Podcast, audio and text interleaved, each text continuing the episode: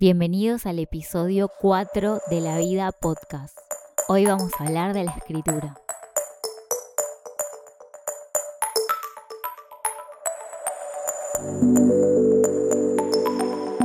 Hola, estoy muy contenta de estar acá con ustedes en el episodio 4 de La Vida Podcast, este podcast que habla caprichosamente de temas al azar, quien le habla Natalia Bonomo. Eh, bueno, quiero primero pedir disculpas porque estuve un poco ausente de redes sociales y del podcast.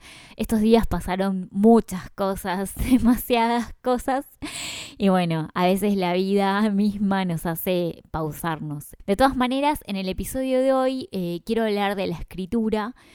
del poder de escribir em, va a estar orientado muy a, mi vivencia y por más que puede ser que, que, parezca como algo muy simple, a veces en la simpleza y en lo concreto está la gran sabiduría y la espiritualidad. A ver, em, lo que yo les quiero transmitir con esto es una vivencia que tuve. Yo hace mucho tiempo tuve la inquietud de empezar a escribir y como algunos saben, escribo cuentos, a veces escribo algunos guiones y, escribí notas en blog, pero más que nada eh, me gusta escribir cuentos en los cuales a veces trato de, una historia súper simple, tratar de, de, reflejar en la escritura algo que estoy viviendo y la verdad es que es muy liberador. Hace mucho tiempo cuando empecé yoga, hará como cuatro años atrás, recuerdo que mi profesor de yoga, Nereo, era un abogado que a su vez daba clases de yoga en su casa a la tarde, así un grupo muy reducido, y escribía, escribía poesía. Y recuerdo que en una de las clases a las cuales asistí, yo le pregunté si él me podía dar un curso para que yo pueda empezar a escribir. Y él agarré y me dijo, no, ¿qué curso? Escribí, si quieres escribir, escribí. Y la verdad es que para mí fue como, ¿qué onda? No me quiere ayudar. Fue como, en principio me enojé y después agarré y me puse a pensar y dije, sí, ya eh, voy a escribir y empecé. Y la verdad es que parece algo súper tonto o el sentido común de, bueno, uno quiere hacer algo y, y, lo hace directamente, pero me parece que parte mucho de personas espirituales que quieren algo y lo hacen. A lo que voy con todo esto es que yo vengo de una familia en la cual siempre por ahí se nos enseñó que antes de hacer algo eh, tenías que estudiar o informarte sobre el tema, ir a, no sé, a alguien que te enseñe a hacerlo, porque para hacerlo mal era mejor no hacerlo. Y yo la verdad es que vine como con toda esa creencia de, de que bueno, si quiero, eh, no sé, eh, limpiar la casa, tengo que ir a hacer un curso para limpiar la casa. Si quiero tener una relación de pareja, tengo que ir a hacer un curso para una relación de pareja. O sea, a ver, lo estoy poniendo un extremo tonto, pero lo que quiero es que me entiendan la idea. Por mucho tiempo yo siempre pensé que para hacer algo, antes de animarse a, transitarlo, eh, había que estudiar. Y la verdad es que no. Y con la escritura me pasó eso, de que de pronto yo dije, bueno, voy a estudiar, a ver, voy a buscar a alguien cercano que escriba, que, eh, no sé, que haya escrito un libro, que me diga cómo hago, qué escribo, qué no escribo. Y la verdad es que la persona que yo le fui a pedir decir, bueno, enseñame, me dijo, no, hacelo ya, hacelo directamente. Y eso fue como buenísimo. Bueno, basta de tanta cháchara, como diría mi abuela. Eh, les quiero leer uno de mis cuentos, uno de mis cuentos que es uno de mis favoritos. Eh, este cuento lo publiqué en el blog de Lirios de María Antonieta. Se llama El raviol que se cayó dentro del lavarropas y se basa en una historia real. Estaba en la cocina intentando separar los ravioles congelados de ricota con nuez, cuando de pronto e inesperadamente uno de ellos se rebeló contra el sistema y cayó reclamando su libertad, cayendo al lavarropas automático en vez de caer en la olla. Lo miré fijamente, como cuando alguien mira con odio a un ser que quiere ir contra la voluntad del universo. Lo miré fijamente, con un dejo de placer, al ver que había fallado en su intento de fuga, pues había caído sobre el tambor de mi lavarropas y ahora estaba vulnerable, sujeto al alcance de mi mano. Lo miré fijamente y le dije Maldito raviol sindicalista, inevitablemente caerás en mi olla agua hirviendo. Una vez que estés completamente blando y entregado, serás mi cena mezclado entre salsa de crema y pomarola. Entre risas macabras me dedicaba a tomarlo entre mis manos, cuando de pronto Raviol logró escurrirse hábilmente entre mis dedos y cayó a las profundidades inalcanzables del lavarropa.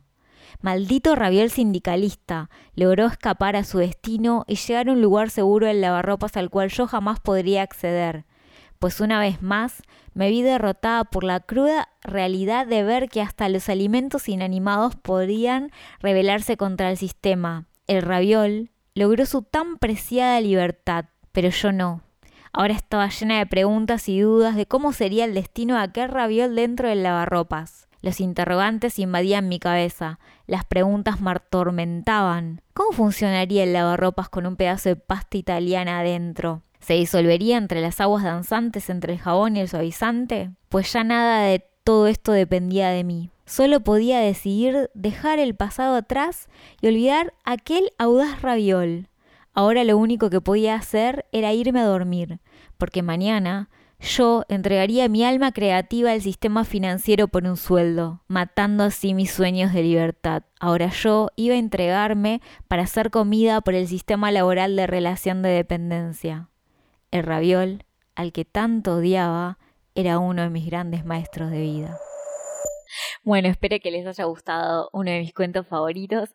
A lo que voy con compartirles un cuento, primero es porque les quiero abrir un poco de lo que hago y segundo es que de verdad hay que relajarse. Yo cuando escribí el cuento me acuerdo que primero lo escribí eh, y pensaba, digo, uy, no voy a publicar esto, ¿qué va a pensar la gente de mí? Eh, nunca hice un curso, no sé escribir y qué sé yo, y después dije, ya, la vida, ¿a quién le importa? Eh, a lo que voy con todo esto es que muchas veces nosotros pensamos que no somos suficientes y, sí somos suficiente. Y si hacemos las cosas cuando las empezamos a hacer, probablemente cuando uno empieza a escribir no va a escribir un bestseller o a, a no sé, a escribir la gran novela del mundo, o sí, qué sé yo, lo más probable es que no. Pero lo importante es como transitarlo, sentarte en la hoja, en la computadora, escribir, bajar las ideas. A mí este cuento, la verdad es que me surgió, digo de una historia real porque es mi historia. yo soy administrativa y realmente mis ingresos los obtengo del trabajo en relación de dependencia, que no es malo, qué sé yo, me gusta, me da de comer, eh, tiene sus cosas, tiene sus pros y sus contras. Pero siempre me pasaba de, de, no sentirme libre, no sentirme libre en la oficina. Y me pasó una noche que estaba eh, en la cocina de mi casa y yo tuve un lavarropas tambor eh, cara superior sería. Y me pasó de que estaba súper estresada como odiando el mundo odiando a todos. Y en un momento estaba cocinando ravioles porque primero soy gorda. Y se me cayó realmente un raviol en el tambor de lavarropas. Y cuando lo fui a agarrar se me escurrió. Y fue como, ¿qué mierda? Tipo, esto se fue. O sea, ahora se me va a pudrir dentro de lavarropas. No sé qué onda se va a tapar. Va el olor, no sé. Y fue como, ya, me había quedado súper afectada. Y estaba en esa época en que dije, ya voy a escribir. Y lo, lo escribí, lo hice cuento y lo compartí.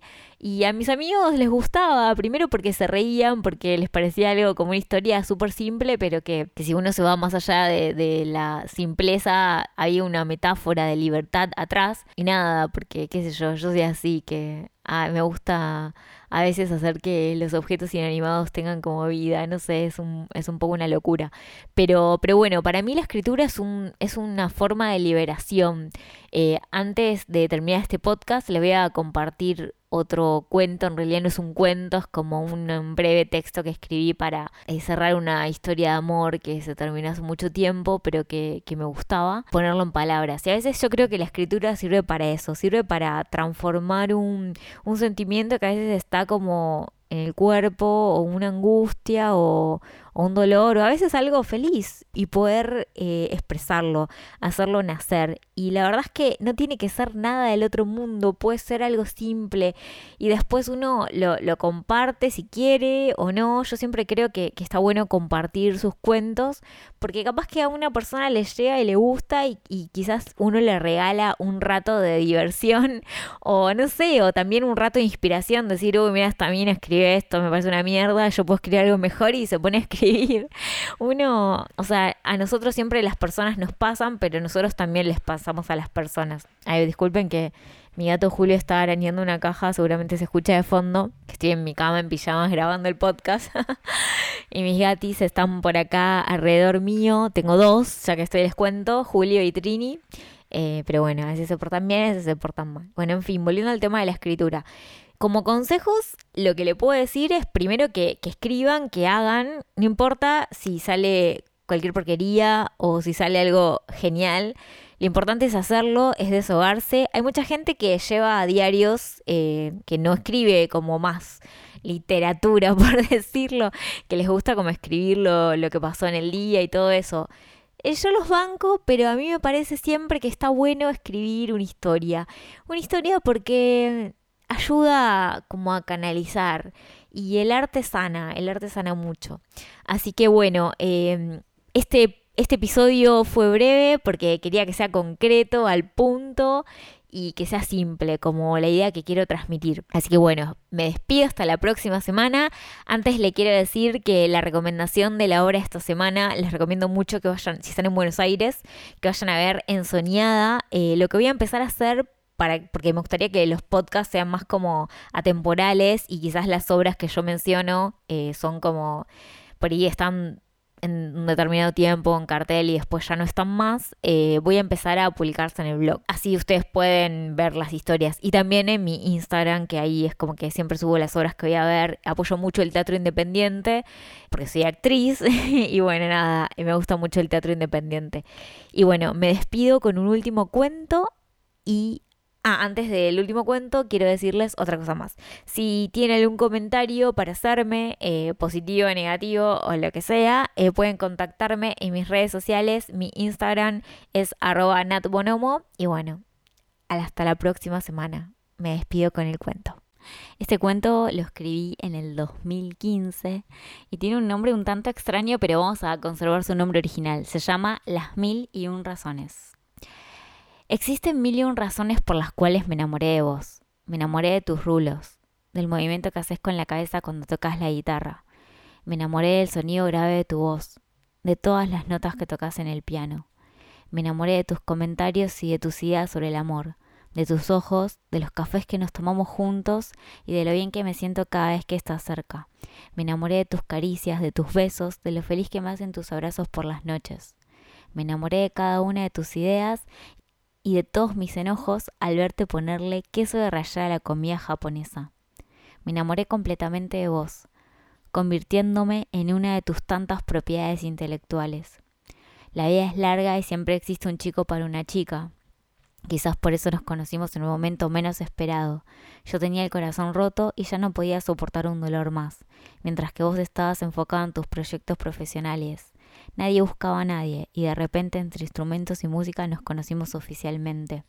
Siempre solés decirme que vos me conociste primero a mí, pero lo que jamás vas a saber es que fui yo la que te vio primero, incluso antes de que vos me vieras. Recuerdo la escena con lujo de detalles. Estabas tomando un café mientras conversabas con uno de mis amigos. Me enamoré desde el perfecto instante en que te diste vuelta para saludarme. Si bien existen mil y una idas y vueltas en nuestra historia de amor, sé que no soy perfecta y es posible que no duremos juntos toda la vida. Pero quiero que sepas que cada uno de los ratitos de felicidad que me regalás siempre van a estar presentes en mi corazón. Jamás voy a perderte, aunque te vayas, porque vos ya sos parte de mí.